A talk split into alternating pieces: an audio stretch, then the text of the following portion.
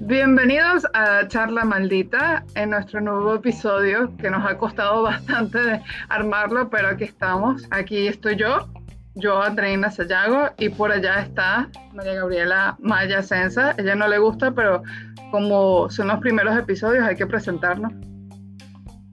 Ya, con mis cuatro apellidos, mis cuatro nombres, mi cédula de identidad, mi fecha de nacimiento mi récord criminal. Mira, que la gente te tiene que conocer ahora. Si, no nos presentamos bien, van a decir quiénes son estas. ya lo dicen.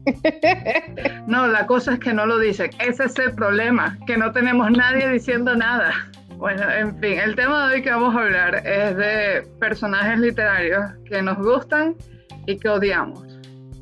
Bien simple separados, o sea, los que nos gustan y los que los que odiamos. No es que nos gustan y los odiamos al mismo tiempo. No, exacto. Eso es importante, porque yo cuando hice mi lista de los que odiaba, pensé muy bien en eso, en dónde viene mi odio y por qué los anoté allí. Porque hay personajes en que me parece bien odiarlos y que fue que están construidos bien y van con la historia.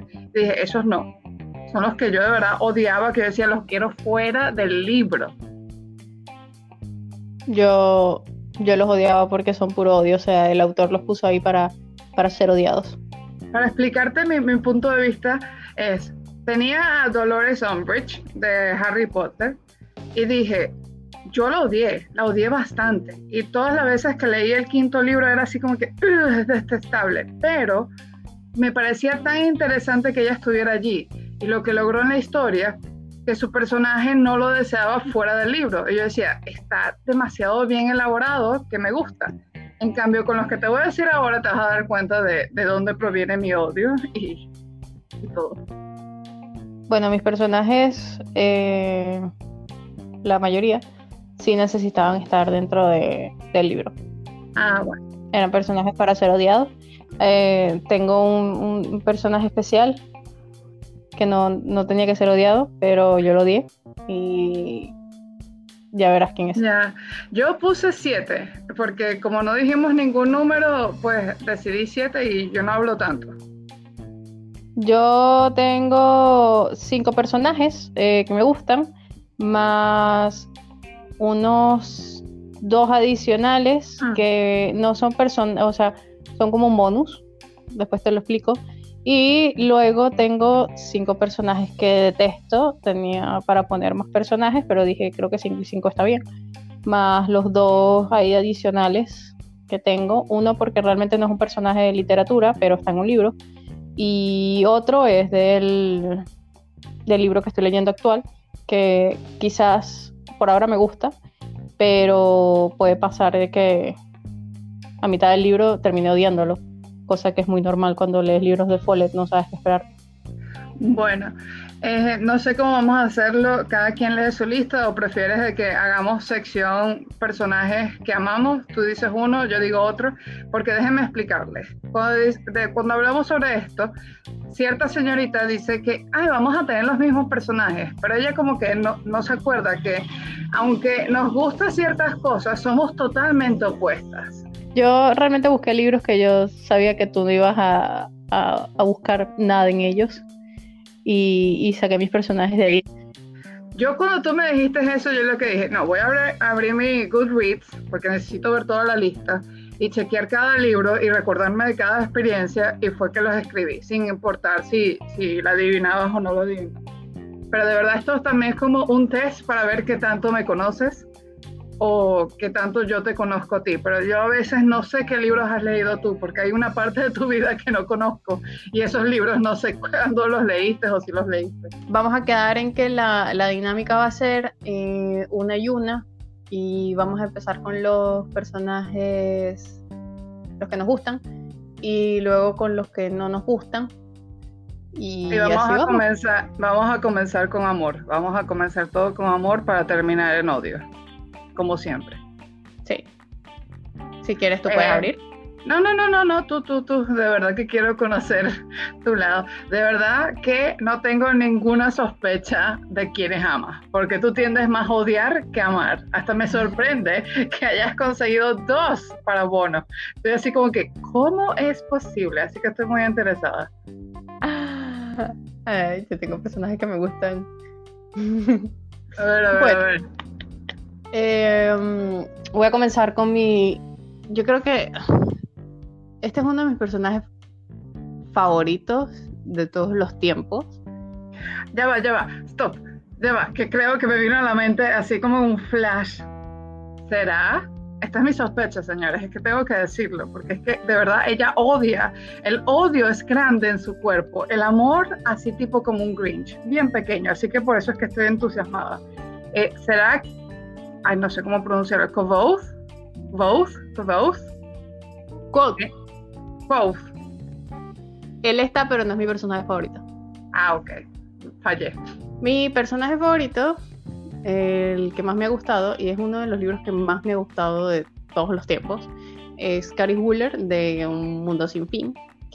Eh, un Mundo Sin Fin trata sobre la historia de em, una zona de Inglaterra durante la época de la peste negra.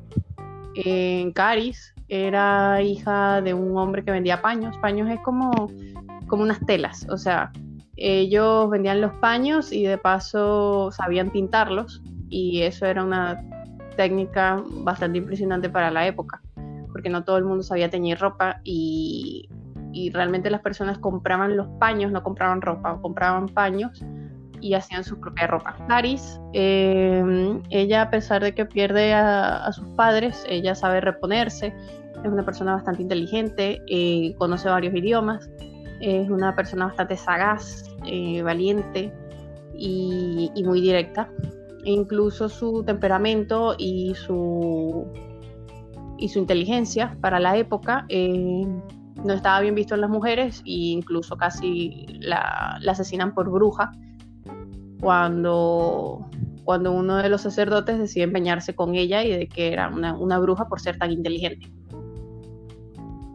Wow. De verdad es un personaje divino. O sea, e, es, uno de los mejores personajes que yo he visto, bien formados, tiene un arco impresionante, cómo se repone, cómo logra, y de paso es un personaje súper humano, porque no es como el el típico personaje principal que se la sabe todas y, sabe salir de, de los acontecimientos que, que caen en el libro. No, es un personaje bastante humano y realmente hay situaciones en las cuales ella, por ser humano, eh, la caga y, y, son errores que lleva toda su vida y son cosas con las que tienes que, que sopesar. O sea, no todo le sale bien realmente pero es un personaje que sabe reponerse y sabe cómo continuar.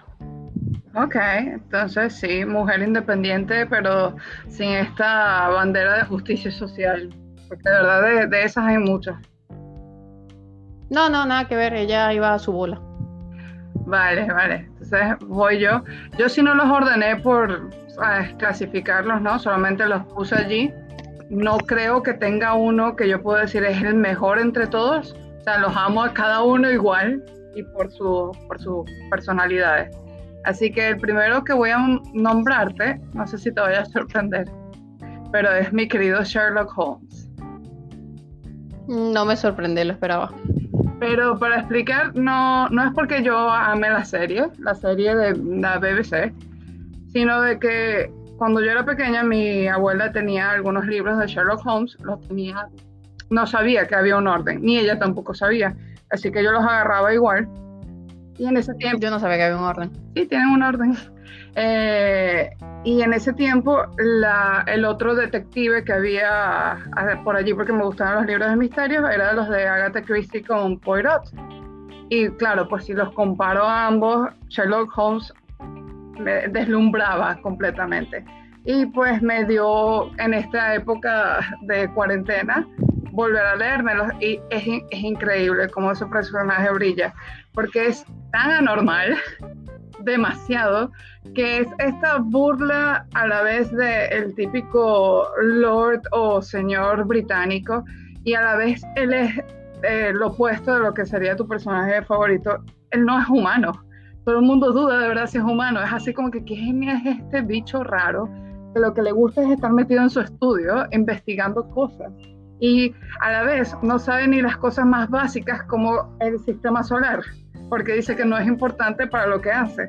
Y me encanta, me encanta él porque, por ser tan único y luego por su relación con Watson y la manera en que luego va creciendo en cada libro como un humano porque deja que Watson le enseñe cómo manejarse a nivel social porque para él era totalmente necesario. De verdad me encanta.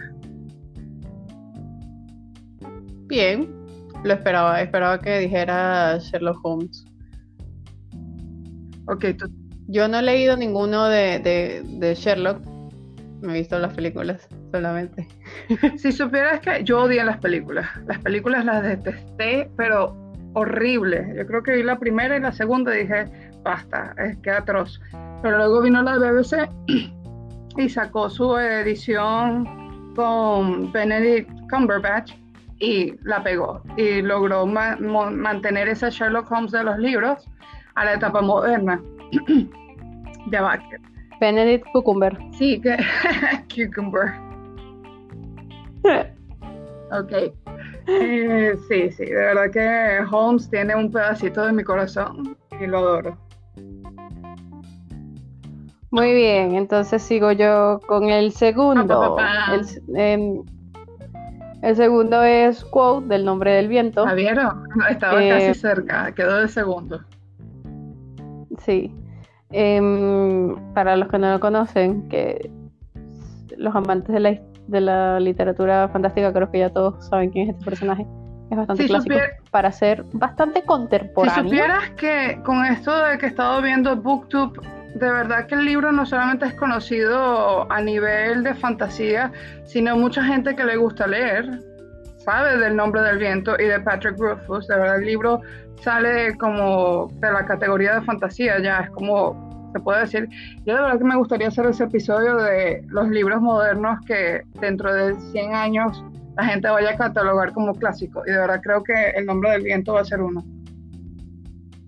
Sí, y vamos a ver si en algún momento eh, Patrick Rothfuss decide sacar el tercero y ya dejarse de mamar gallo. Perdón, me eh, si no saben, mamar gallo significa de estar eh, ah, tocando las pelotas. Creo que eso es un poquito más global. Sí. Tocando el coño. Este, mm, sí, me encanta. Eh, Quote es del nombre del viento, es un muchacho que decide ser mago y nada, no hay mucho que decir de él. Él tiene aventuras por alrededor de, su mundo, la pasa muy mal, eh, se sobrepone. Creo que todos mis personajes están como pasando la mal y se sobreponen. Ahora que lo pienso. Este, y, logra hacer cosas muy, muy impresionantes a pesar de que solo es un niño. Realmente, Quote, ahora que lo pienso, es muy Gary Stu. O sea, él a pesar de que le pasan cosas malas, siempre se sale con la suya. Eso, eso es como un personaje demasiado. Eso es lo que yo sentí. Y de, de reviews que he visto de críticas dicen eso, que Quoth de verdad como personaje para agarrarle el gusto y el estilo es difícil de, de agarrar como una emoción con él porque es que le salen las cosas todas bien. A pesar de estar en una situación que tú dices, oh, pero es que va a perder tal cosa, o es que va a perder motivación, o cualquier otro punto, él logra salirse con la suya y con el ego intacto. Y en, mi opinión, mi opinión, espero que no te ofendas, sí tiene algo de Mary Sewell, de verdad es muy perfecto. Tiende es un galán, logra de una manera fácil cuando ya está en la escuela de magia, bueno, no es una escuela de magia así, pero es como una escuela, eh, lograr cosas más allá de cualquier otro personaje que se haya visto. Eh, es inteligente, logra, eh, es músico, logra estar entre la esfera de la realeza de una manera bien cuando él es un amito que estaba por una calle. De verdad que es él, cuando tú lo pones así en perspectiva, una categoría como que todo perfecto y no le veo crecimiento él con los libros. Claro que la gente dice, los, que defienden a Kubo dicen que hay que recordarse de que el libro está escrito desde su punto de vista. Entonces él tiene todo, todo para ponerse a él como eh, el, el, gran héroe, porque él es el que te está contando la historia, no es ningún narrador. Sí. Sí, en eso tienes razón. O sea, la historia es en perspectiva de The Quote y sí, creo que por eso es tan grandilocuente consigo mismo. Porque igual, eh, o sea, ese es su argumento. Él está contando la historia de su vida a, a, un, a un cronista. Entonces me imagino que, claro, te quieres poner bien en, la historia. Claro, y nosotros no estamos leyendo la historia desde el punto de vista del cronista, sino es estamos escuchando con el cronista la historia, por eso es que él se ve tan grande. Quizás si el libro hubiera sido del punto de vista del cronista, veríamos esas debilidades que Quoth no quisiera hablar o veíamos la escena de otro punto de vista y tú dices, ah, mira, de verdad no fue tan genial como él dice. Estoy de acuerdo con eso. ¿Algo más? ¿O, es que te diste cuenta de que Quoth es tan grande, el grande y, como que se te cayó un poquito el personaje? No, yo sabía que él era un Gary Stu. Yo sabía que él era un Gary Stu, pero me sigue encantando. Me parece un personaje demasiado encantador. Hay otros personajes que son muy, muy Mary Stu y Gary Stu que, que me desagradan por lo mismo de que son personajes demasiado grandiosos y son tan grandiosos que son planos. Pero Quote sabe sobrellevar eso. O sea, él es fantástico, él es la última Coca-Cola del desierto pero tiene encanto, ¿sabes? Cosa que ah, muchos personajes yo soy del otro bando, allí sí no te puedo apoyar, porque yo cuando leí los libros de verdad que me los comí fue porque la mano de, de Rufus es genial, pero Quoth nunca me llegó a pegar así como que ah, este personaje estoy viviendo por él y, y, siento esa conexión. Nunca logré tener esa conexión de verdad con él. Me parecía bien y ya así como que, ajá, sí, tú estás haciendo esto y genial. Pero me encantó el mundo y hubo otros personajes que me parecieron mucho más interesantes. Sí. Eh, ok, entonces, a ver. Segundo, ah, la segunda, ah, esta, esta es, esta es otra, esta es otra que me da en el corazón. La segunda, vamos a ver si la adivinas es Lisbeth Salander de los libros Millennium, pero para mí siempre será una trilogía. Los otros libros no me importan, pero de la trilogía de Lisbeth Salander me encanta ese personaje porque es antiético en todo, antimoral. Y es esta mujer buscando venganza y tratando de hacer su propia justicia desde su punto de vista y sin buscar, ¿sabes?, como apoyo. Es como que esto es lo que yo opino y lo voy a hacer de verdad que pase y no me importa en las situaciones horribles en que voy a estar, pero lo voy a lograr. Y ella de verdad le vale, le vale verga todo. Y me encanta, de verdad que me encanta. Ella en los libros y en la versión de las películas suecas, son suecas, creo que son suecas, es genial, es increíble. De verdad que lastimosamente la versión americana no logró agarrar bien al personaje, lo ponen demasiado como que, oh, odio la vida sin el punto de vista de ella de, es mi vida y yo hago lo que quiera. Yo no me llegué a leer esos libros, siempre los he tenido ahí pendientes de, algún día lo leeré. Incluso le llegué a comprar el primer libro a mi hermana y se lo regalé y, y ella le encantó el primer libro, se lo comió. Y yo no, o sea, si, si lo llego a ver por ahí, me lo compro y lo tendré ahí en mi lista de ya te voy a leer. Sí, son muy geniales y de verdad que se come muy rápido y ella es un personaje tan en tu cara, ¿sabes? Como que la gente va y no sé si la gente la conoce, pero ella es como un estilo todo dark porque tuvo una vida horrible y entiendes por qué ella tiene ese odio a los hombres y luego como ella va creciendo en los otros mm. libros y ves como ella un poquito abre su punto de vista, pero a la vez sigue siendo en tu cara y se viste con toda negra, con el pelo muy corto, piercings, un tatuaje gigante en su espalda y la gente claro la ve y dice, ah, esta cosa fea, mm. pero ella se les pone enfrente y les dice su punto de vista, no es tímida para nada. Ya, Sí, eh, yo vi las películas suecas y, es un personaje bastante peculiar. yo, no, yo no hablaría con ella. Yo nunca me metería con ella. Yo creo que con ella es la única en que no tendría una discusión porque siento de que, uff, la tendría encima. Bueno, eh, sigo yo con mi tercer personaje favorito. Mi tercer personaje es, oh. Hannibal de la serie de libros oh, de Hannibal. Para quien no lo sepa, Hannibal es un eh, excéntrico doctor que llega a ser un asesino en serie que decide que quiere comer personas. Todos sus libros, o sea, todos los libros que me he leído, creo que me los leí todos los de, los de Thomas Harris.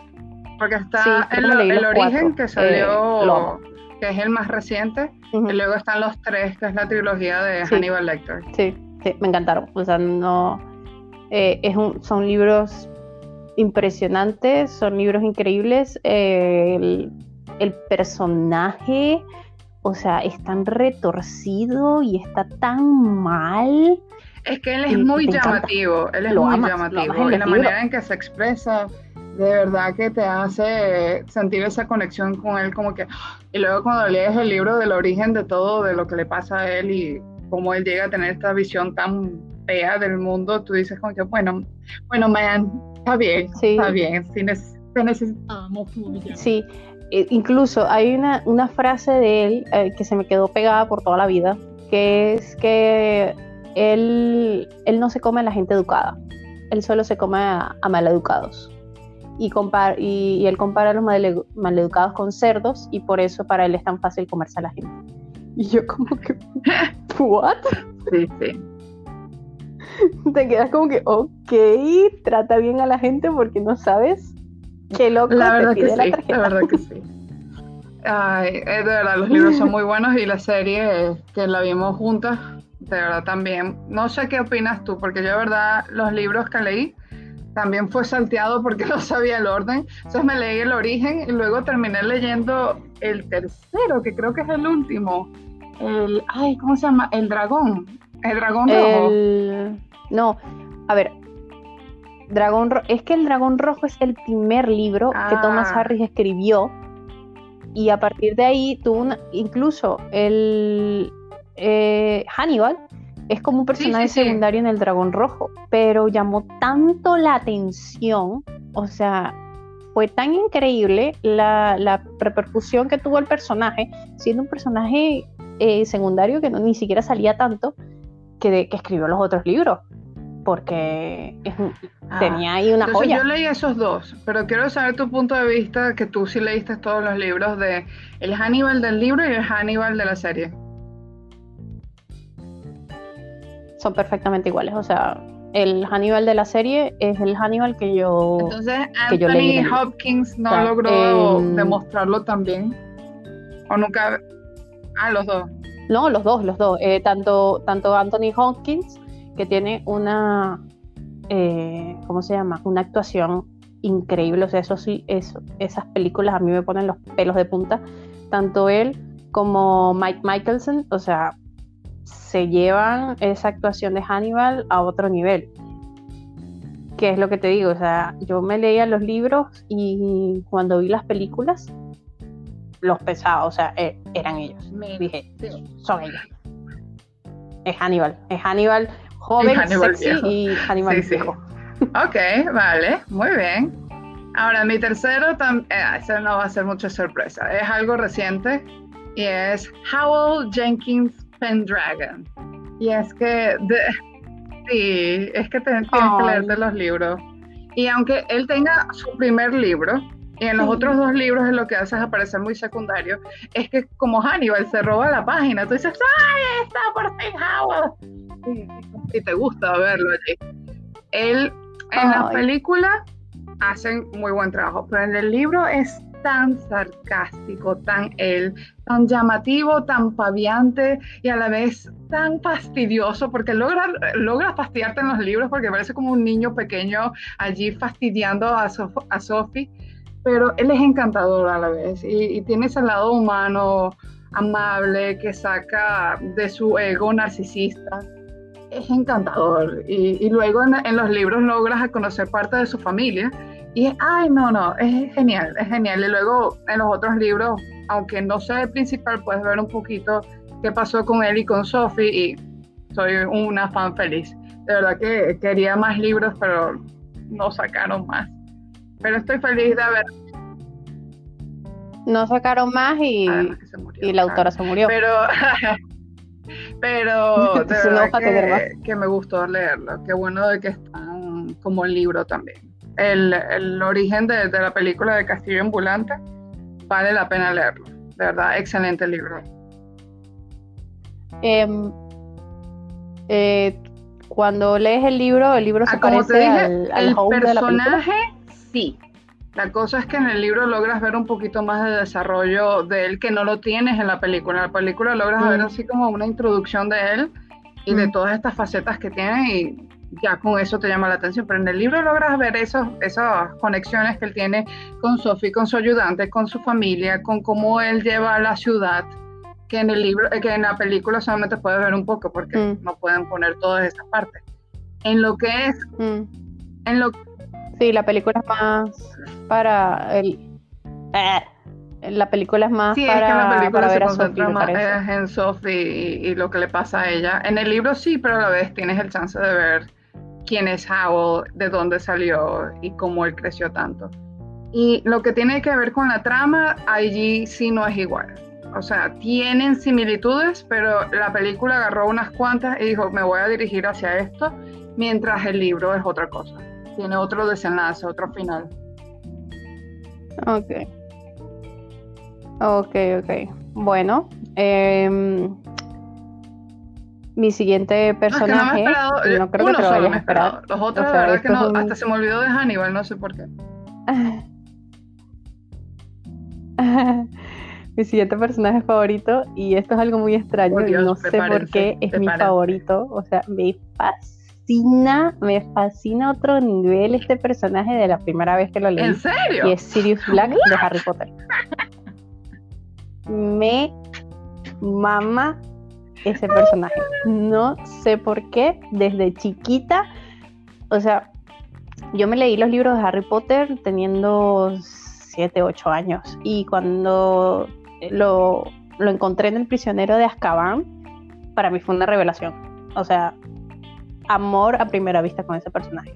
Me encanta a otro nivel. Sí, sí, lo puedo ver. La cosa es que para mí fue como que, ah, cuando lo leí, pero no tanto de cuando tenía, yo los empecé a los 9, a los 10, y cuando ya llegué hacia esos otros libros, era más así como que por fin Harry tiene a alguien, alguien que puede decirle familia, por fin. No, yo me enojaba mucho con Harry por la manera en la que él trataba a Sirius. Me enojaba cuando le pasaba algo malo, cuando lo veía, cuando yo veía que estaba pasando algo mal.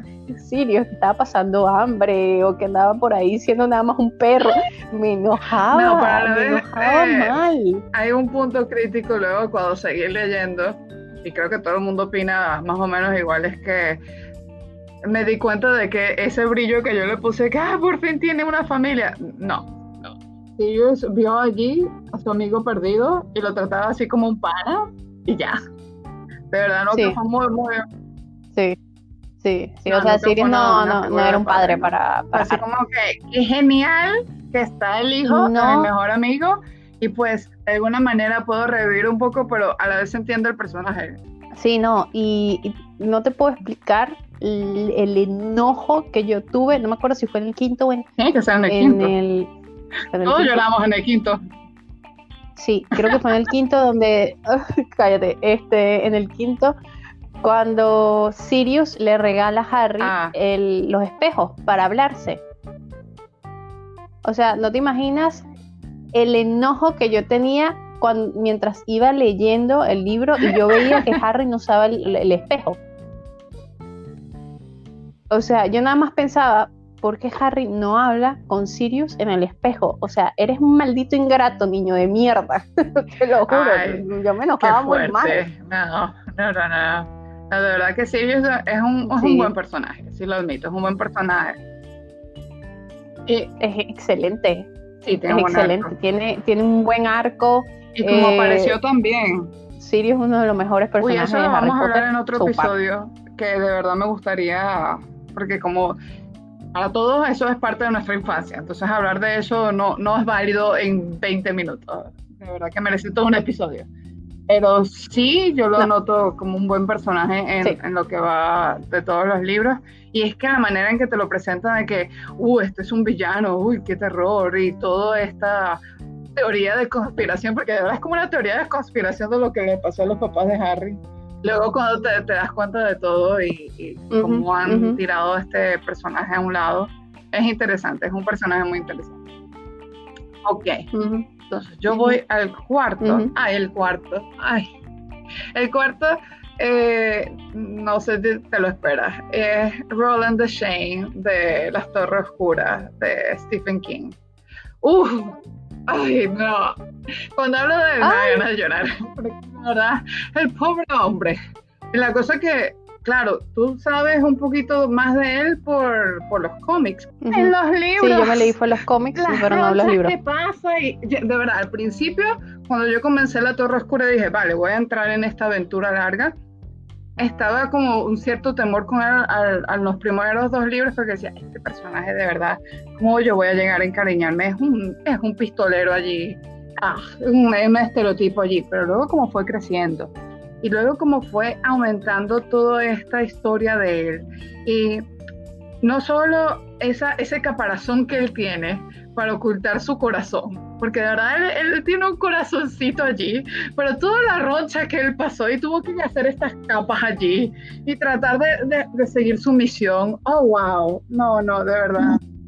Mi corazón está con él Obvio. Se lo presto para que pueda sentir, porque no, no, no, qué horror. Y luego tú, ves ese primer libro en donde no sentiste la conexión, cuando ya más adelante, y luego lo vuelves a, acordarte en tu mente, sientes ya esa conexión y tú dices, Dios, por todo lo que pasaste, y, aún tienes esa valentía de, formar esta mini familia y, lograr esta conexión. No, es increíble. Stephen King de verdad se lució con ese personaje. y en los cómics, eh, él también es un excelente personaje. O sea, si hubiésemos incluido cómics entre esto, yo hubiese puesto Roland porque es mi personaje favorito de los cómics. Si te vuelvo a decir, adicional a que es el personaje principal. O sea, está en la sección de literatura, tú los compras en una librería, por ende son libros. Bien.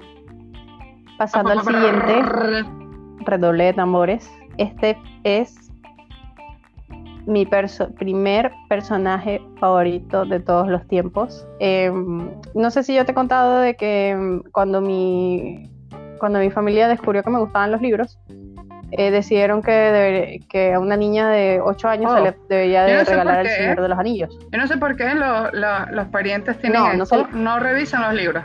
A mí me pasó algo similar con eh, La materia oscura, los libros de la materia oscura de Philip Pullman, esos libros, señores, no son para niños. Sí, el niño lo puede leer, pero tiene unos temas allí muy fuertes que ningún niño debería leer. Me acuerdo que, hasta me sorprendió de que alguien en mi escuela los estaba leyendo y conectamos en eso. Y luego hablábamos y decíamos, pero ¿por qué estamos leyendo esto? Teníamos como 11 años. Esos libros no son para 11 años. Bueno, yo eh, a mí me regalaron El Señor de los Anillos, chiquita, sí, que tenía como siete años. Eh, estaba por el segundo de Harry Potter, más o menos, cuando me lo regalaron, me acordé y todo. Em, sí, me regalaron el, primero del, Señor de los Anillos. Eh, eso no es un libro para niños. A ver, lee, por favor. lee cuando le regalas cosas a tus niños. claro, con años. ¿Sabes cuánto yo me tardé leyendo ese libro? Como un año. muy pesada, hasta Ah, yo no lo recomendaría a nadie que quiera comenzar fantasía, que quiera meterse por allí y decir, ay, este es el clásico de fantasía. No. no, comiencen allí, porque van a empezar y van a decir, ay, no, esto es muy pesado, la escritura va muy lenta. Es porque es algo épico de su época y toma su tiempo en desarrollarse. De verdad que no es algo para nivel inicial. O sea, ya cuando tú ya estás más acostumbrado a a ver cómo un mundo se desarrolla en, un, género de fantasía y cómo los personajes con múltiples puntos de vista van eh, como experimentando en el mundo, ya sí entra el Señor de los Anillos. Pero si no has leído nada de fantasía épica, no se puede comenzar con el Señor de los Anillos. Bueno, a mí me lo metieron con sin vaselina y con papas. Eh, o sea, lo logré, lo logré. O sea, yo, que, o sea, con, ese libro que yo lo terminé me abrió no, ¿qué lo voy a estar entendiendo con, con 7, 8 años? Por Dios, esos libros me los tuve que volver a leer yo de grande porque ni de verga, no entendí un, carajo. El segundo, que fue Las dos torres, que es mi libro favorito del Señor de los Anillos, eh, sí me lo leí un chin más grande y, y sí lo entendí y, o sea, ah, es mi libro favorito. Ese es otro episodio, señores, del Señor de los Anillos, porque esta señora se puede quedar aquí pegada. Personaje, personaje. Sí. Uf, ok. ¿Quién crees que es mi personaje favorito? si la fallo, voy a quedar muy mal. Eh, a ver.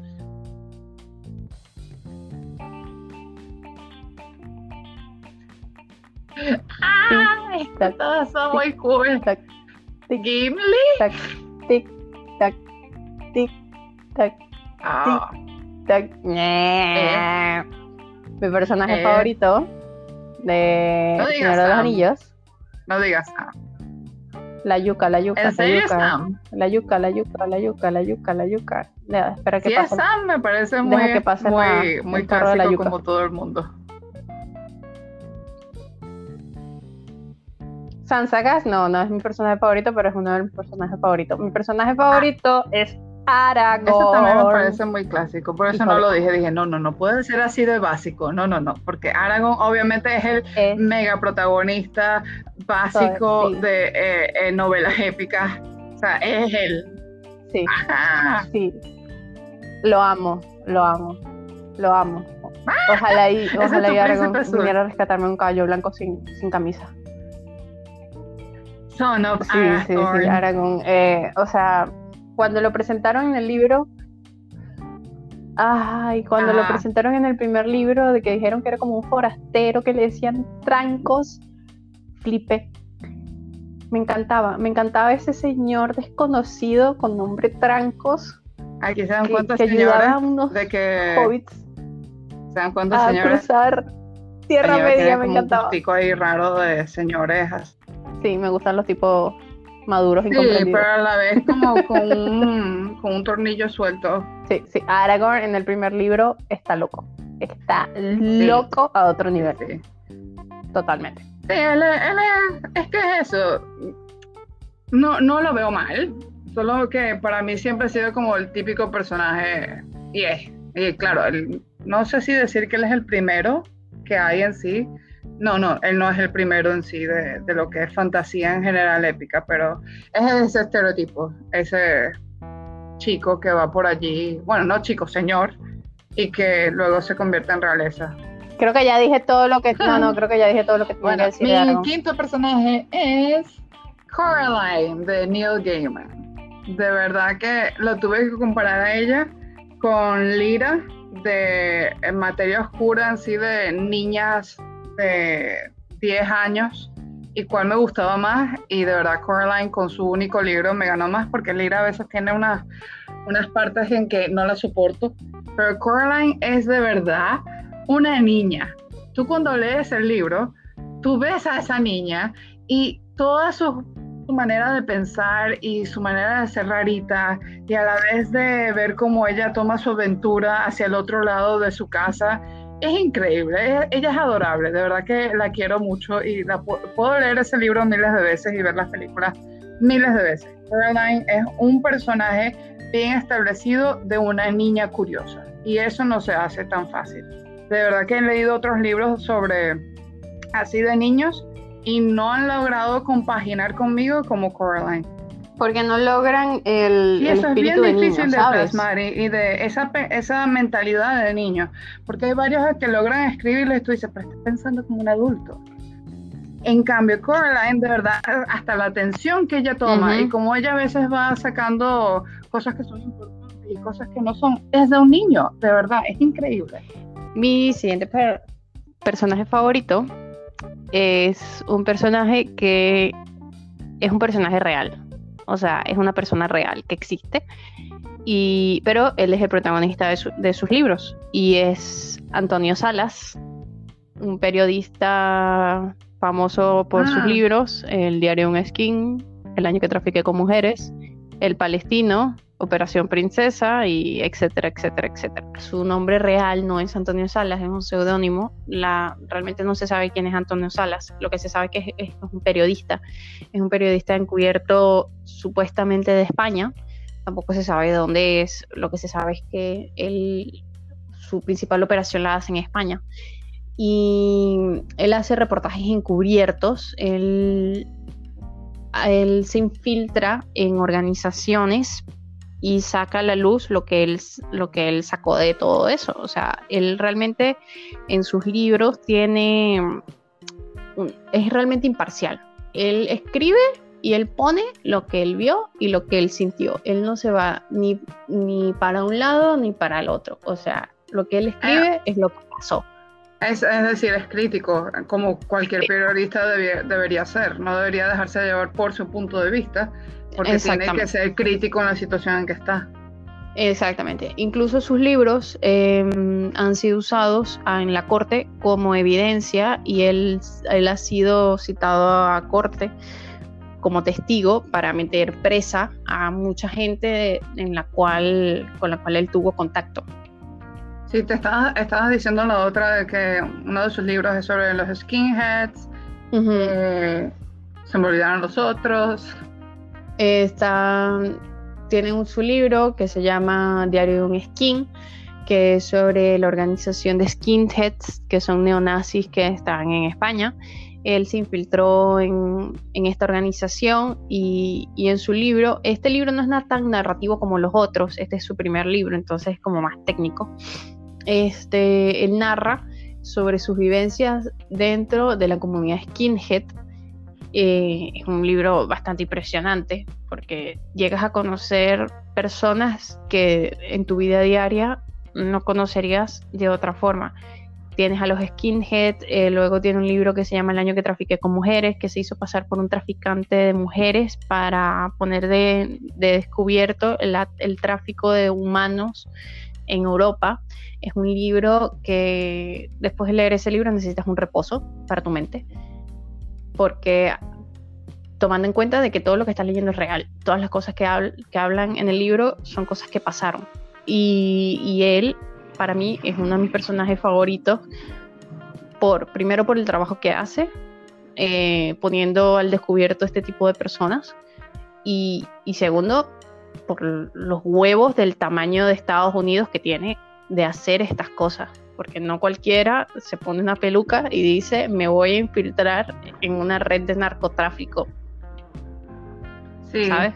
Sí, no, no, claro, la valentía que tiene es bien fuerte y es recordar eso, es una persona que existe, no es nada de ficción aquí, es alguien que de verdad dejó su vida a un lado para demostrar estas injusticias que existen en nuestro día a día. Mucho tiempo que, sí, tengo mucho tiempo que no sé de él, estoy un poco preocupada. Espero que no lo hayan matado. Esperemos que no y que esté tomando un reposo porque creo que haber de, descubierto, no sé, como tres redes así. Un montón, no, no, él tiene como cuatro o cinco libros. Pues imagínate, de verdad que se merece un descanso en la vida, eh, en vivo, ¿ok? Descanso vivo. Él incluso habla que después de, de su libro del año que trafiqué con mujeres, él en el siguiente libro, que se llama El Palestino, donde se hace pasar por un palestino y desvela redes de terrorismo en Latinoamérica. O sea, es un libro que tú dices, disculpa.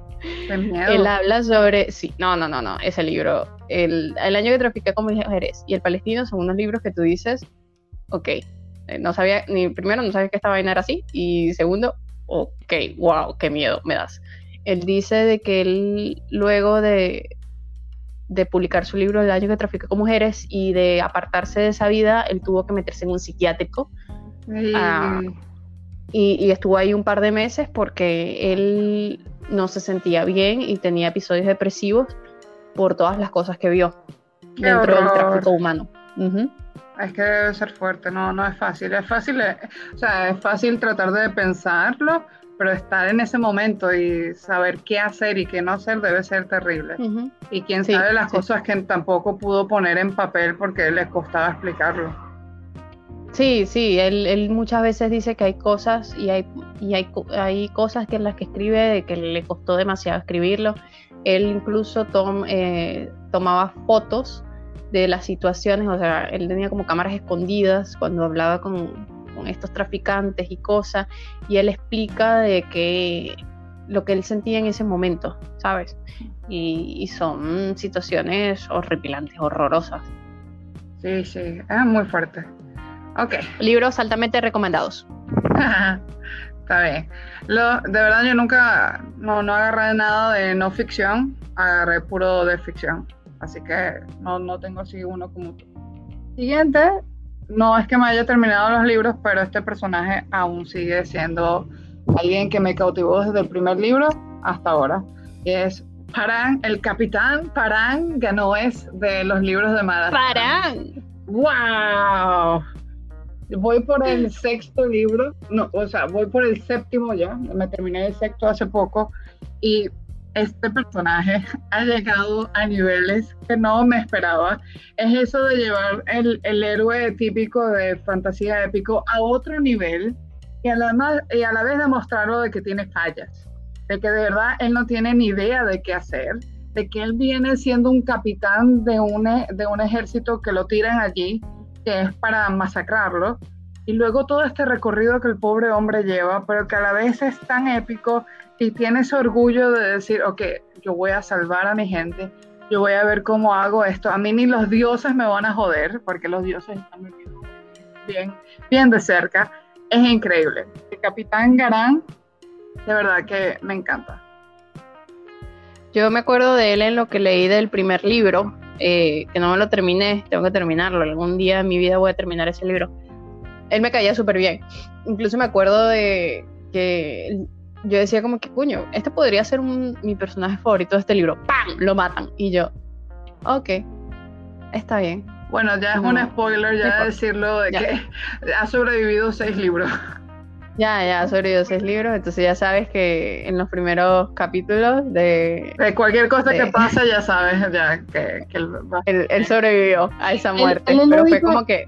Es lo único que tengo, pero eso ya creo que es falla, bueno, va, obviamente va a ser falla del autor, es que en el primer libro su relación amorosa es tan absurda. Así sí, de verdad que... El, el personaje se, le cae, porque de verdad que no tiene ni sentido y luego la depresión que le agarra cuando, cuando le va mal en esta relación es así como que, paran, please. O sea, hasta ya, o sea, reacciona. Gracias a Dios que reaccionó y, y el, el escritor se dio cuenta de ese error que hizo y mejoró al personaje Qué bueno, porque si no, no lo hubiera puesto en esta lista. Es que daba mucho cringe que él estuviera con, con Belajada, que era una bruja como de 80 años. ¿Sabes que en inglés es diferente? Paran es un niño. En inglés es diferente. No, ¿cómo, es diferente? Belajada. en inglés ella es como Taylor Sale. Taylor Sale, Taylor Sale, sí, algo así. Qué loco. Ay, qué loco, no, no, el nombre. Me imagino que muchos nombres en español son totalmente diferentes y que, bueno, Parán es más fácil ponerlo, pero hay otros que. Sí. En, los, en estos libros de, de este hombre, ¿cómo es que se llama él? Eh, él, ¿cómo se llama? Steven Erickson. Steven Erickson, eh, los libros, cuando los traducen, tienen unos nombres súper cómicos, súper cómicos. O sea, me acuerdo que su división era así como eh, revienta puentes, eh, una vaina así, eran, entonces eran... Ellos son los bridge burners. Es que en inglés. Ajá, ajá. Brick burners, eh, quemadores de puentes. Era la, la, la brigada que quemadores de puentes. Bueno, bueno. Dígame. Y una de las cosas por las que no soporté tanto el libro Ajá. fue eso, porque tenían unos nombres tan subnormales que yo decía Porque que, que ya va, en el ejército, entiendo. en el ejército, ellos te quitan tu nombre y te ponen el nombre que le sale del culo del sargento para demostrarte que eres del ejército. Tu vida ya no importa, o sea, tú eres un soldado y ya. Entonces los nombres que se sacan son vainas así como que, ah, ahí está Maybe. Ok, Maybe, ¿qué tal? Hay uno que se llama Bottle. Bottle. Hay uno también que se llama Smile y me da risa el personaje de ella porque es que ella nunca sonríe. Y todo el mundo es que, ¿por qué coño se llama Smile? Y entonces el sargento mismo lo explica en el libro, pero es increíble, es, es muy bueno él con esos chistes allí porque de verdad el libro es pesado si no tuviera esos chistes. Ujú. Es muy cruel. Sí. Pero sí, para Bueno, para mi- allí como... O sea, me gusta él es por eso, de que no es el típico protagonista de fantasía épica y se muestra humano de verdad. Ok.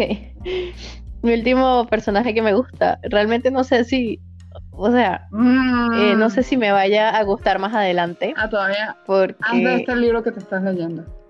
Porque es del libro que me estoy leyendo actualmente, pero es mi personaje favorito hasta ahora. Ah, Porque me da, es, es un personaje que me da mucha es el risa. espía. Es el espía. Me encanta el espía, Volodia Petkov de El invierno del mundo. Es un espía ruso, o sea, es un espía ruso que no, que no le va como mucho el comunismo, pero no lo puede decir. Y tiene que ser un espía. Ay. O sea, todo mal con este personaje. Bueno, Pero, pero, es un super agente, o sea, es súper espía, es un súper espía. El bicho no está muy convencido de las vainas que hace, pero bueno, las hace porque si no lo matan. ¿sabes? yo me imagino que bueno. eso es un. Me, me parece muy interesante de Fold que haga eso, porque de verdad existen personas así en que tienen que hacer como que, bueno, esta es mi vida, esto es lo que tengo que hacer, no concuerdo, pero ¿qué de otra tengo? Sí, literal, todo, todo el literal, mundo- es así. Volodia es Todo el así. mundo habla de, de los villanos comunistas y socialistas, etcétera, pero nadie habla de- del que está por debajo y que tiene que calársela porque no tiene de otra. Sí, no, o sea, hay una parte que creo que fue la que yo te, que yo te comenté, que él le dice que a su, a, a su jefe le dice, perdí un contacto por la estupidez de, de la policía de la NBK, de que creyeron La de que... un- policía. de que- ¡Oh, no! Sí, sí. Porque hay dos policías. En Rusia había dos policías. Está la policía secreta, que es donde está Volodia, y está la policía, que es la NBDK. Sí, pero que si mal era no me la- lo acuerdo, más si temido. no me acuerdo, nadie se, nadie se metía mucho con ninguna de esas dos policías, ni decía ninguna Sí. cosa así como dijo él. Nada, nada, porque lo desaparecía. Ajá. Pero como él era de la policía secreta y, se sabía que entre la policía secreta y la, y la NDBK tenían roces, o sea, entre ellos mismos se decían como que, ah, los imbéciles esto, y vaina. O sea, no es que iban por la calle diciendo que eran unos imbéciles, no, se hablaban entre ellos. Entonces él le dice a su jefe que los imbéciles de la NDBK creyeron de que su informante era un espía y decidieron eh, secuestrar a la novia del tipo y quemarle las tetas. Y el tipo como que, ¿what? ¿Por qué hiciste eso a mi informante? Mi informante me está informando a mí, imbécil.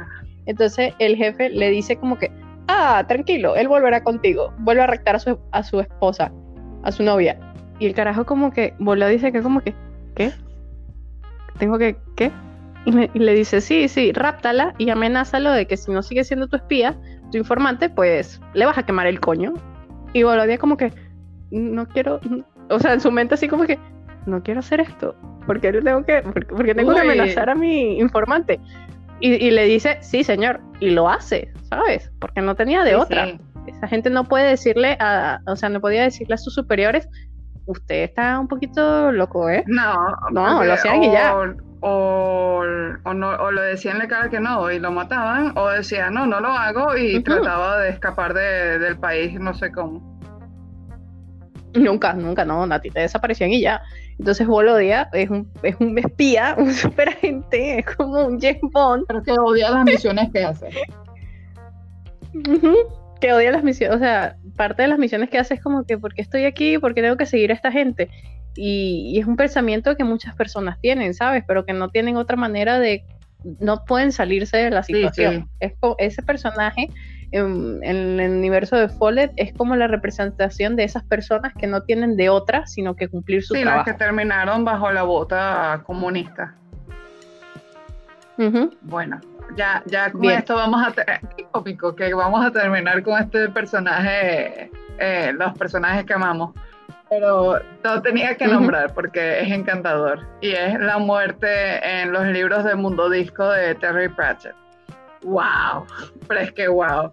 Nunca me esperé. O sea, sí, yo leí un libro anterior que es La ladrona de libros, en donde hay una representación de la muerte, pero por allí, no es que sea protagónica, pero Terry Pratchett decidió poner libros en donde la muerte es la protagonista. Y las ideas que tiene y las aventuras en que se mete son increíbles. Y es ponerle personalidad a la muerte. Es, es increíble. Hay un momento en que ella se cuestiona, bueno, no ella, sino él se cuestiona todo eso de su trabajo que hace y hasta hace como una rebelión de que, ¿qué coño? Yo no quiero estar haciendo esto. No, es increíble. Eh, hay una parte también que él se mete como un cocinero y él trata de vivir su vida semi-humana porque está cansado de estar buscando gente y tiene una relación con un gatico allí, así como que, ay, pero yo tranquilo, yo no te voy a agarrar, o sea, yo, yo soy un cocinero ya, no, es increíble. Es, muy encantador y a la vez es como él trata de, ser esa, no solo hacer su trabajo de la manera eh, así aterradora, sino ir como que, hey, güey, ya, ya es momento, ya, ya ponte. Es, increíble, de verdad que me encanta la muerte de Terry Pratchett.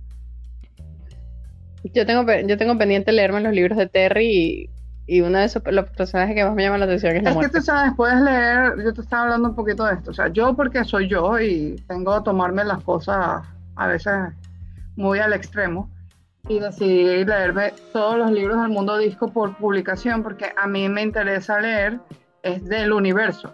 Pero tú, por ejemplo, que te gusta la muerte, puedes leer la, es una trilogía creo que es, o creo que son cuatro libros que es solo... Sí, es un arco de la muerte. arco de la muerte nada más. Claro, la muerte aparece en, los otros libros porque es el universo. Pero si quieres leer de la muerte nada más, están sus libros y ya.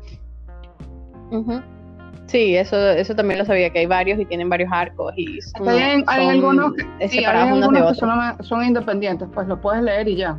Sea, de comienzo a fin es una historia y tiene su fin y se acabó allí. Bien, ahora creo que ya terminamos los personajes que oh, nos sí, ahora viene el odio. Eh, ¿Qué te parece si nos damos un, breve descanso y volvemos? si tuviéramos aquí anuncios los pondríamos, pero como estamos comenzando. No, los tenemos. imagínense, imagínense todos los anuncios que pondrían aquí y luego volvemos. vale, pues.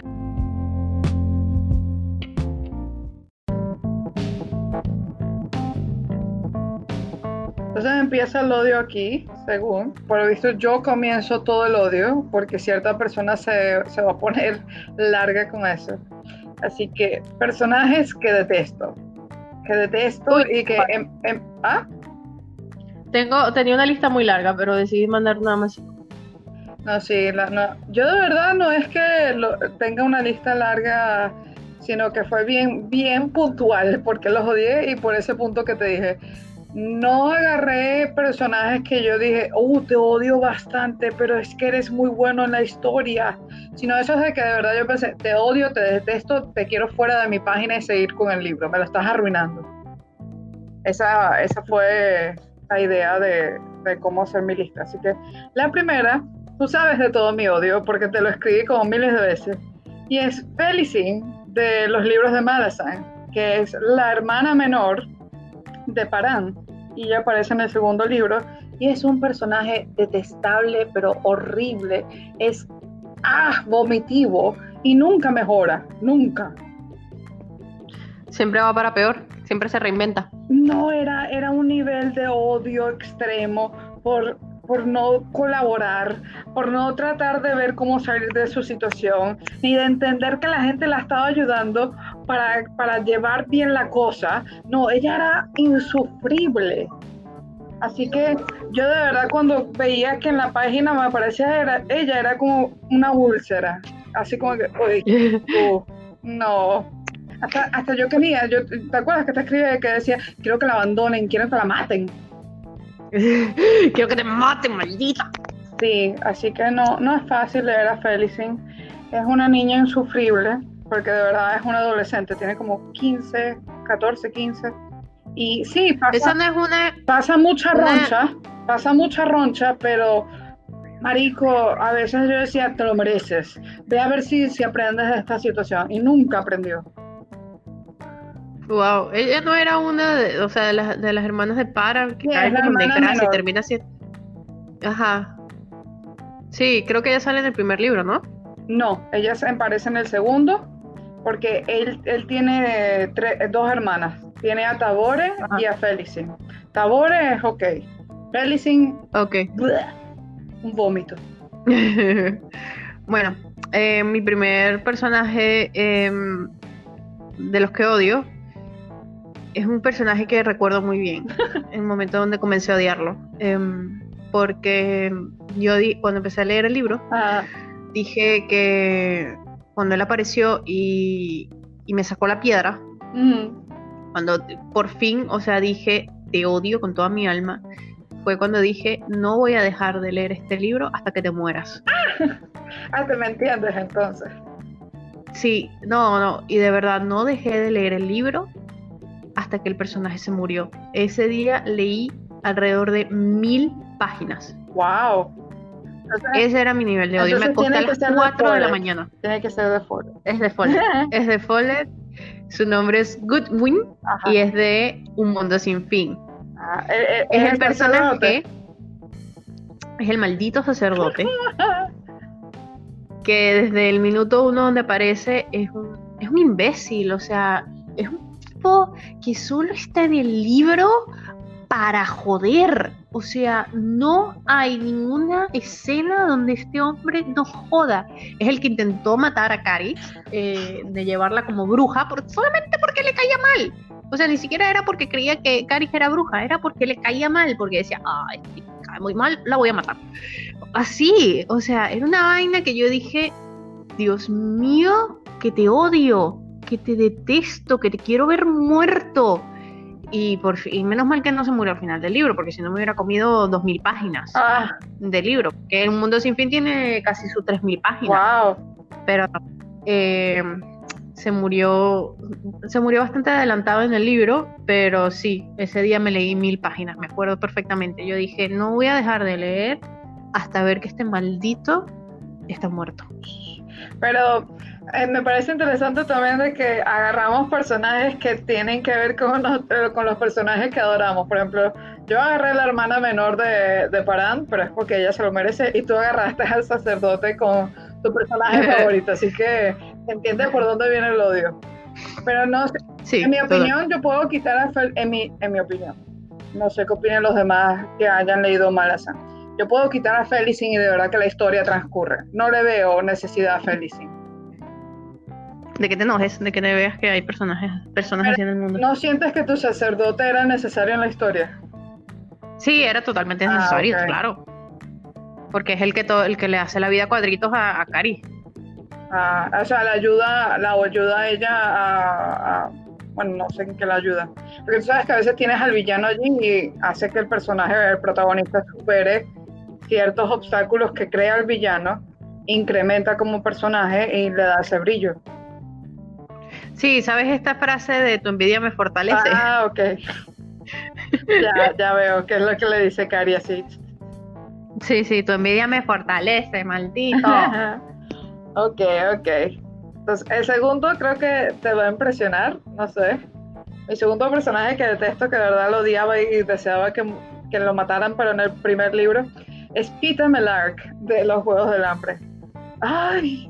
Ay, qué personaje tan inútil, qué personaje tan inútil, tan detestable, tan blando, tan mm, no, lo odiaba, lo odiaba con toda mi alma. La verdad que yo esperaba que en el primer libro muriera y cuando vi que no, así como que no, ¿por qué tienes que existir?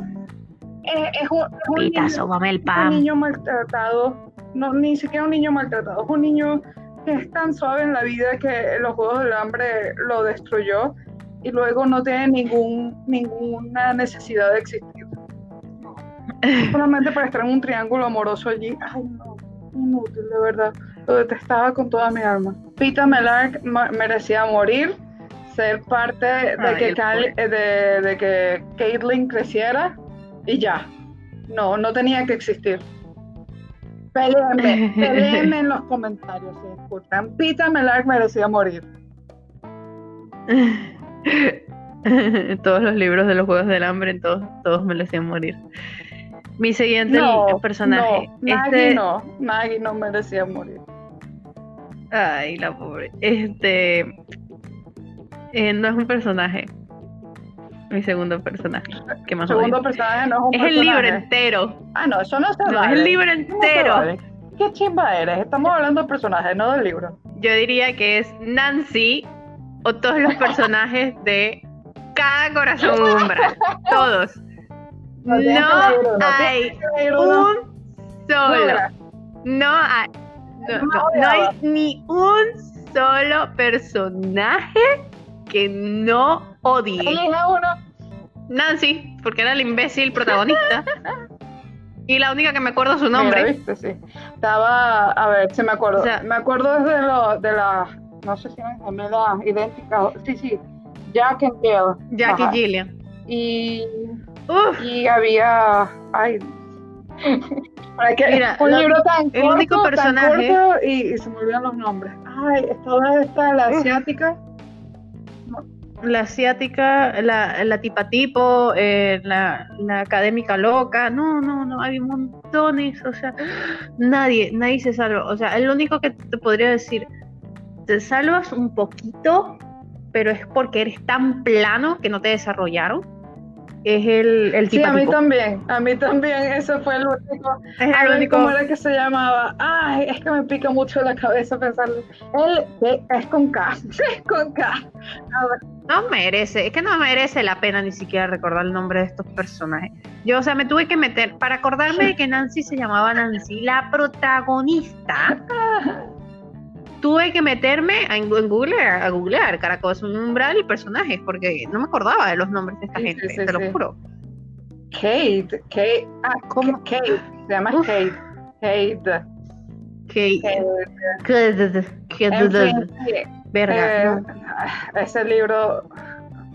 No, eso lo hablaremos cuando hablemos de libros, pero no solo eso, sino que tuve que tragarme para, para descubrir el nombre del personaje de Nancy, tuve que cagarme, cagarme, sí, tragarme también una, una opinión donde decía, este libro deberían de ponerlo con los clásicos. Mucha gente yo, lo Ay, Dios mío. Yo, entré allí pensando, wow, para hacer una novela corta y que la gente la adore así tanto, debe ser buena y aunque tenga sus temas, sus temas ah, de justicia social, deben estar muy bien escritos, porque en mi opinión, yo puedo leer cualquier libro que me pongas y tenga este sentido de justicia social, pero si lo escribes bien y me muestras punto, dialecto establecido bien, pero ese libro de verdad no.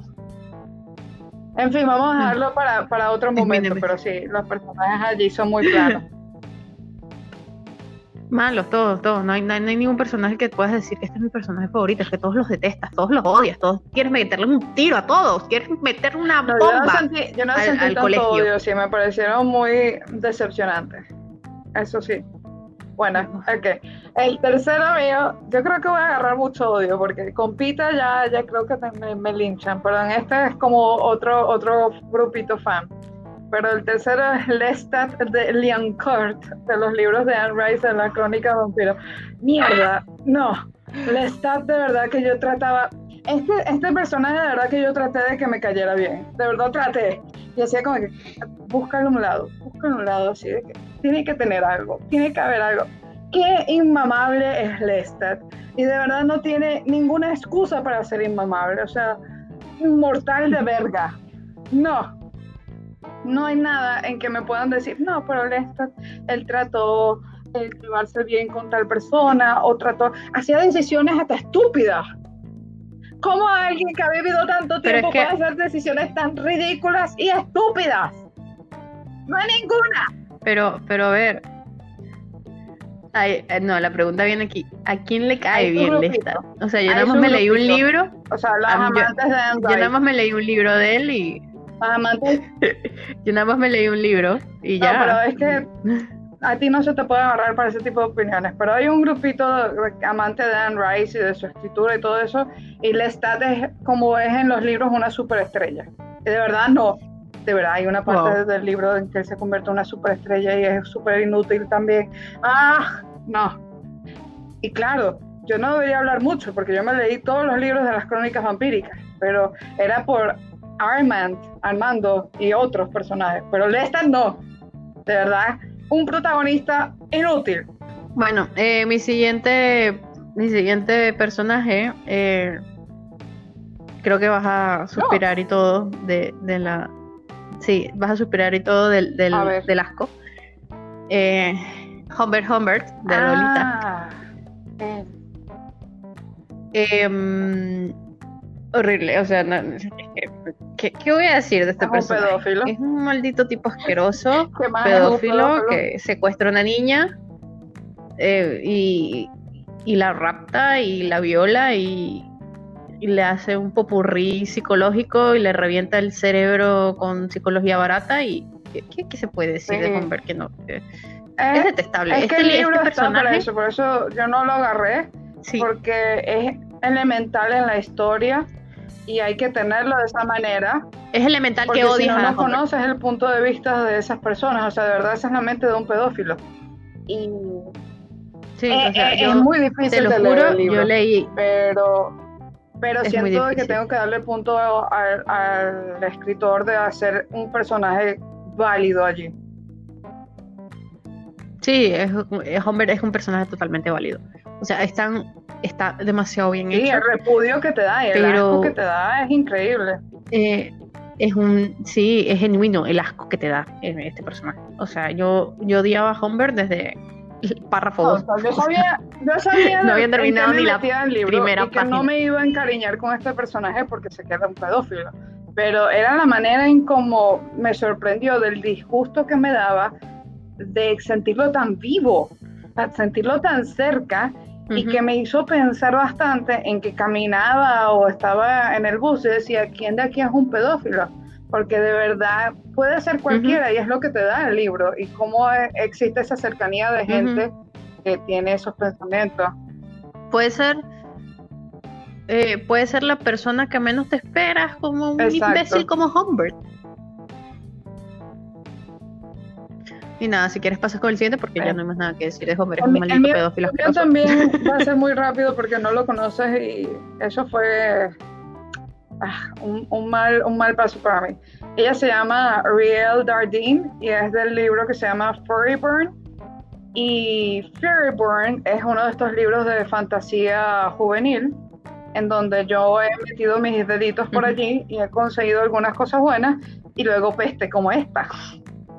Y el problema de ella es que es el vivo ejemplo de la feminista que tenemos en la época que tenemos ahora, en donde tiene un repudio a los hombres, le busca un sentido la autora de por qué tiene ese repudio, me parece inútil.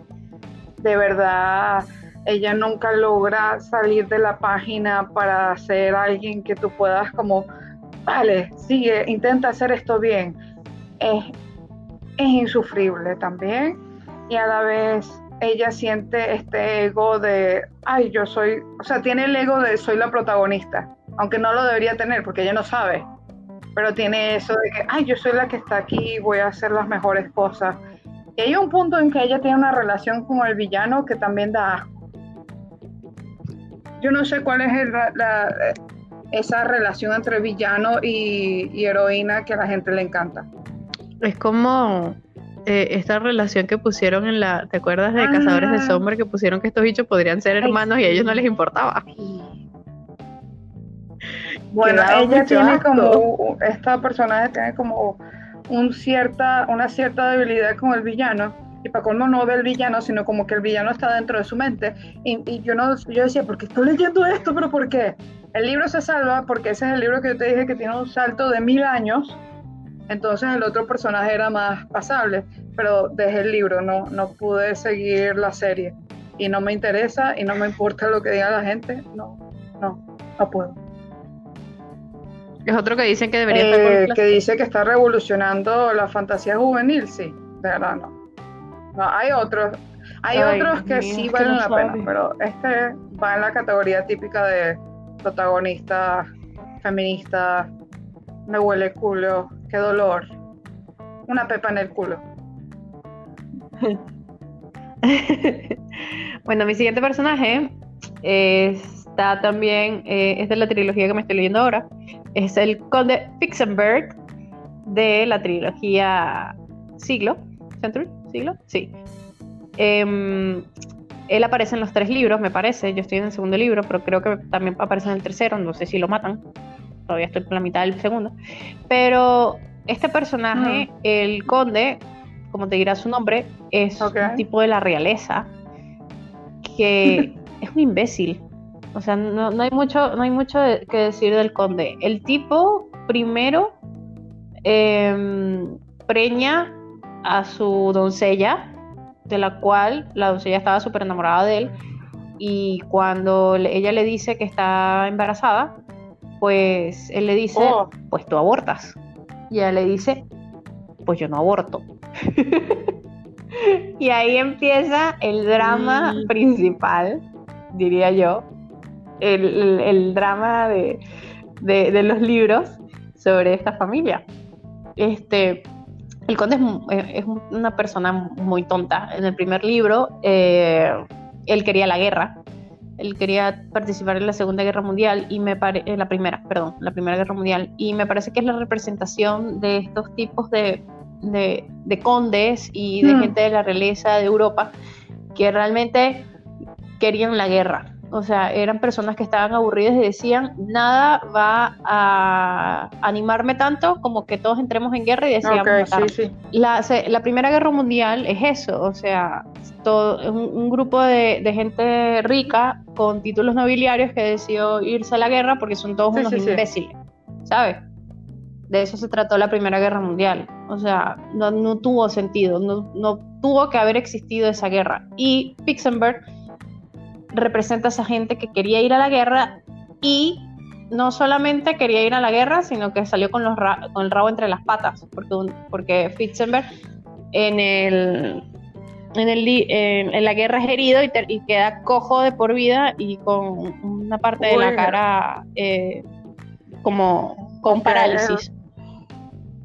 Y en el segundo libro él está más como que no vayamos a la guerra, por favor ya aprendí y es una persona un poco más respetable, es un noble más a la antigua, pero más respetable. Pero en, el primer libro yo lo odié demasiado. Era como que la piedrita en el zapato de otros personajes, que era como que voy a joderte. Así. Bien, es, de esos personajes que están ahí para joder un poco. Ok, te vas a reír con esto. Bien. Y es tu culpa Sobreviviré. que yo haya terminado con esos libros y con ese personaje en mi mente y es Maya de Ghost Girl. Qué personaje tan malo y detestable. Y aunque tú le pongas las cosas que tú quieras de que no, es que de verdad ella pasó esta, estas cosas tan difíciles en su vampirismo y no sé qué. No, no, es inmamable, es insufrible.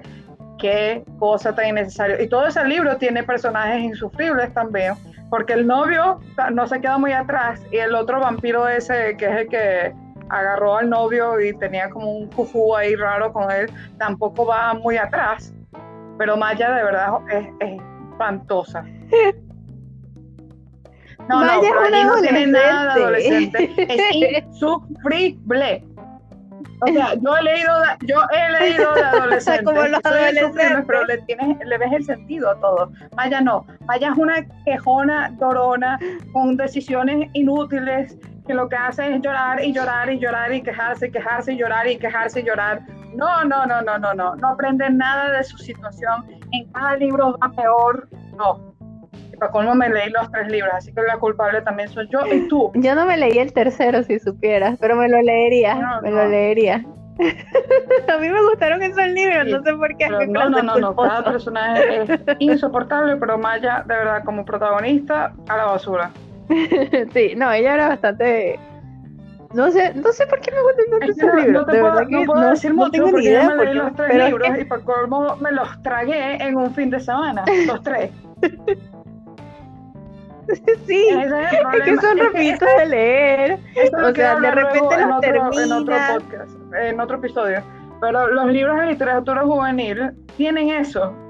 Tienen una lectura muy simple, ideas llamativas y un poco de este drama que a uno le encanta y termina uno devorándolo. Es una lectura ligera que ayuda. a mí me ayuda cuando tengo que hacer la transición entre un libro pesado de malas a un libro clásico, me leo unos cuantos de literatura juvenil y como que le mantengo el ritmo. Es como una limpieza de paladar, pero a veces me sorprenden algunos juveniles. Ese no. Mi siguiente personaje, uff, este personaje. Em, yo creía que había odiado demasiado con Goodwill, pero no. Em, no, este, este personaje es como que lo que lo que más he odiado. Es más, se me había hasta olvidado que de este personaje lo había, lo había odiado por completo de mi vida. Goodwill quedó ahí por siempre, pero este, este lo borré, literal. O sea, apareció luego en mí cuando me puse a pensar qué personajes odio y dije, eh, puedo hacer una lista de 100, voy a elegir el top 5.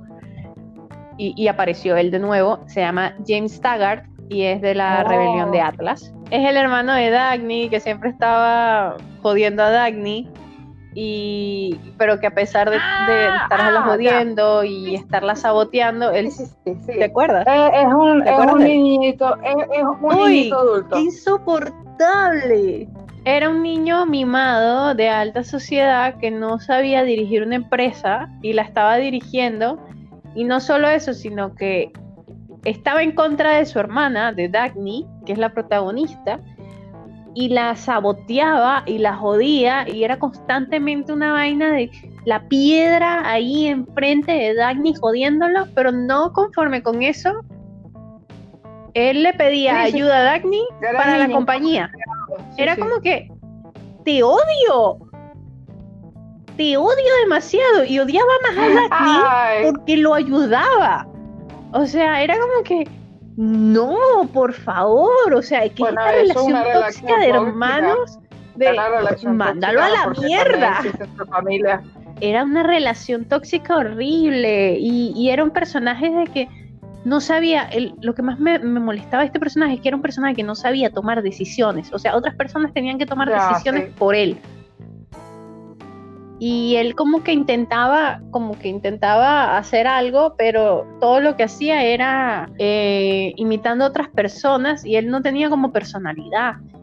Qué, qué detestable. Incluso su, su arco termina, ah. no me acordaba de esto, esto lo leí en el resumen de él. Su arco termina cuando le da como un mental breakdown, o sea, le, se, le, se le funde el cerebro porque se encuentra solo y él tiene que tomar las decisiones por sí mismo y, le, y, se vuelve loco. No sabe se da cuenta que no sabe tomar decisiones solo. y ahí es donde termina su arco. Pero no, Dios, Dios Hablando de, de, personajes así que no toman decisiones y se dejan llevar por la situación y tratan de imitar, yo tengo a uno que se llama Jacob, que es el protagonista de Los Niños Peculiares de Miss Peregrine. Uf, qué, personaje tan, tan plano, mm. tan de cartón así, de que, mano, eres el protagonista, trata de, lucirte al menos. O sea, la, que es la pareja de él es la que se lleva más la historia que, que él. Él está allí solamente porque su abuelo su, abuelo, su abuelo se metió con estos niños y él los encontró de nuevo y los niños esperan que él sea como su abuelo héroe y él es así como que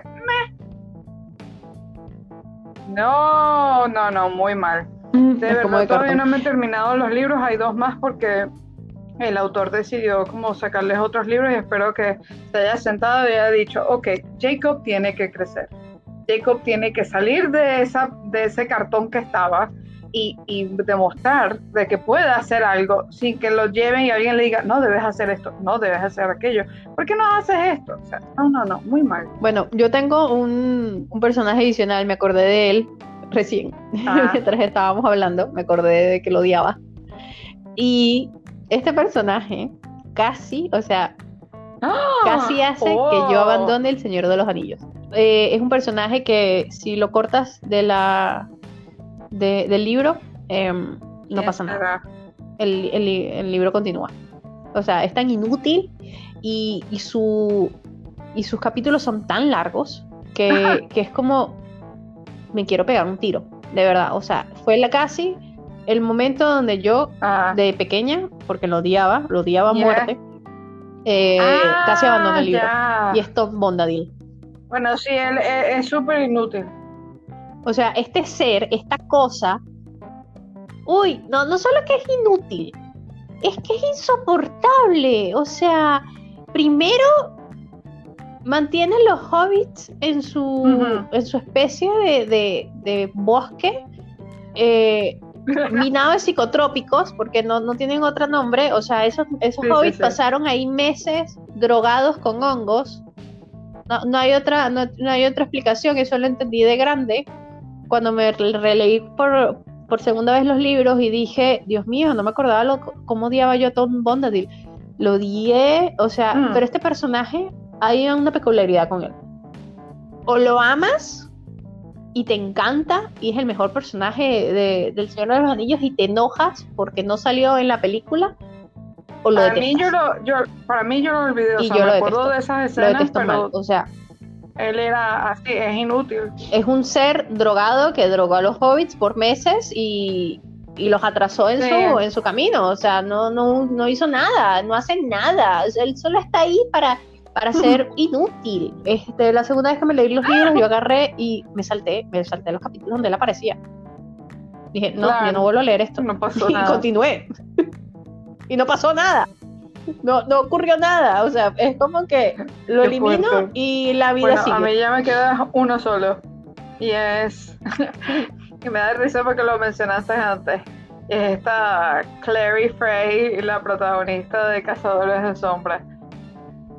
Otra, otra, otra niña inútil que no sabe tomar decisiones, que se deja llevar por la situación y, y de verdad debió morir Incestuosa también, dos veces. incestuosa. Porque si mal no te acuerdas, no solamente es con este tipo que se llama Jake, es Jake. algo así. Uno cayó en esa maldad del, libro. No, no, no, Y en el cuarto, me acuerdo que es en el cuarto, que aparece como un, un, otro adolescente allí que parece un villano. Y Clary como que le hace ojitos o él le hace ojitos y luego terminan otra vez como que, oh no, este puede ser de verdad mi hermano. Y de verdad termina siendo como un hermano de ella y tú como que, ay, no. Cassandra Clare, ¿cuál es tu problema? Mal, mal, mal, todo demasiado tirado a la borda. Y me mate porque esos libros también son muy adorados y como que la tipa escribió todo un universo de, de esto de cazadores de sombra y hay como 18 libros ahora. Sí, hay como una precuela y la precuela de la precuela y lo antes y lo después y no sé qué vaina. Y yo, pues sí, no, estos fueron. ¿A ti no te quedan más personajes? No, ya por ahora, no sé. si lo pienso, si lo pienso, seguro me saco el Para mí, estos fueron, Pero ya, este fueron top 7. Top 6. Que no los podía ni quitar. Estos son y fueron. Los que amo y detesto. Y de verdad que de verdad siento miedo que si alguien nos escuche justamente es fan de esos libros, va a empezar en los comentarios, ¿cómo es posible que...? Pero quién sabe, quizás nos ignoren de nuevo. Seguro. Mm. Va bien, no importa. Sí, o sea, hay que recordar, cada quien tiene sus puntos de vista, aquí hasta lo pueden notar. Maya aquí andaba llorando por Pita cuando para mí lo podía pisar y matar. Más mal me caía Katniss. ¿Ah, ¿En serio? Sí. Ah, gracias. gracias me caía muy por estar aquí conmigo y te linchan a ti primero que a mí. Sí, yo creo que te linchan primero a ti luego a mí. por decir que me caía mal Candice. me caía mal, o sea, la, caía, la tipa caía demasiado gordo, era muy pesada. que lo que pasa es que no la pongo porque. Ah, no, no, ella es, es, normalita para mí, pero Pita, ay, es como arrastrar esta bolsa inútil de basura. bueno, sí, a Pita lo arrastraban a todo, por eso solo quería ser fan. Y chicas, aquí este fue nuestro episodio de personajes que amamos y odiamos. Acuérdense, es opinión personal de cada quien, cada quien puede tener una opinión. Eso no significa que sus opiniones no valgan o que no, no puedan amar o odiar un personaje. Sí, y estamos abiertos a que si les gusta alguno de los personajes que odiamos o odian alguno de los personajes que amamos. Escríbanlo, claro que sí. Em, no los escriban. Sí, acuérdense, todo el mundo puede eh, estar de acuerdo y en desacuerdo con algo. El mundo no se cae por eso. Y bueno, por este lado, Andrés y yo nos despedimos. El próximo episodio, es continuar el con próximo episodio, de verdad, sí, espérenselo. Esto fue espero que tengan buenas calma antes de la tormenta, porque se viene, se avecina algo fuerte. Así que nos vemos en el próximo episodio. Nos vemos, no nos escuchamos en el oh, próximo episodio. Chao.